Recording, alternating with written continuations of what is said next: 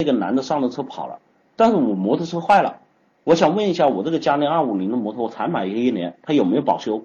哥们，你前面问我以为你想问工作的问题，想问找什么工作的问题，你后面问我这些职业培训是不是骗人的？你是不是跟那个摩托车就是一回事儿呀？我的，我以为是人家说那那个女孩，我操，你怎么样去捉奸在床或者是干嘛的？你直接问我摩托车有没有保修？你你你你你你这，你这个我也是醉了，好吧？好吧，我就回答你的问题吧。这个关于这些在线的职业培训是不是骗人的呢？呃，包括我们的也是这样的。首先，他们一般的现在在线培训呢，都会有一些免费的分享课和公开课，你可以去听他的分享课和公开课。人是有。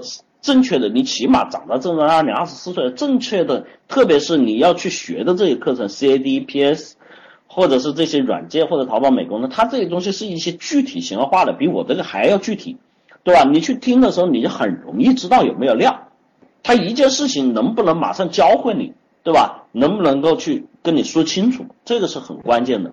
第二个呢，这些线上教学的，你要看他有没有这样的资质，对吧？他是不是一些。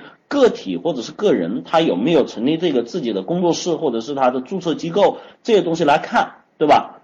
这是很关键的。如果没有，那这个东西你就要考虑它这个风险性。但我并不是说有一些个人干的不好，有些个人干的同样出色。你更多的在意的是你有没有学到这些内容啊？这是我说去衡量这个东西对你有没有价值的道理。骗不骗人？你首先去看你有没有学到东西。如果你确实学到东西了。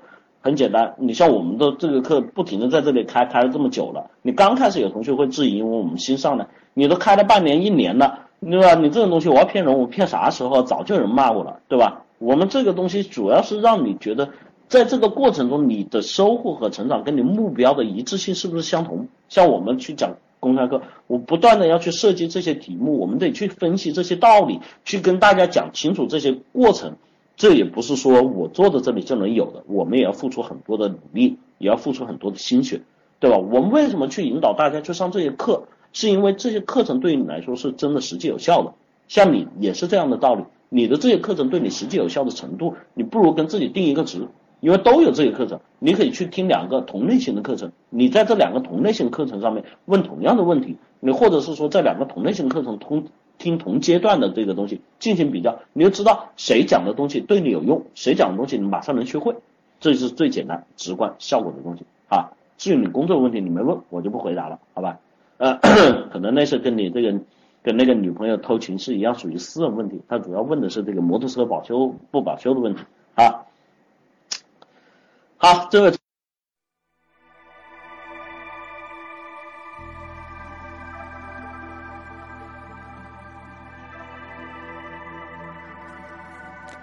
觉得不过瘾，想听更完整课程；觉得更新不及时，想要在线实时与老师互动；觉得课程太多，想要更系统、逐层递进学习。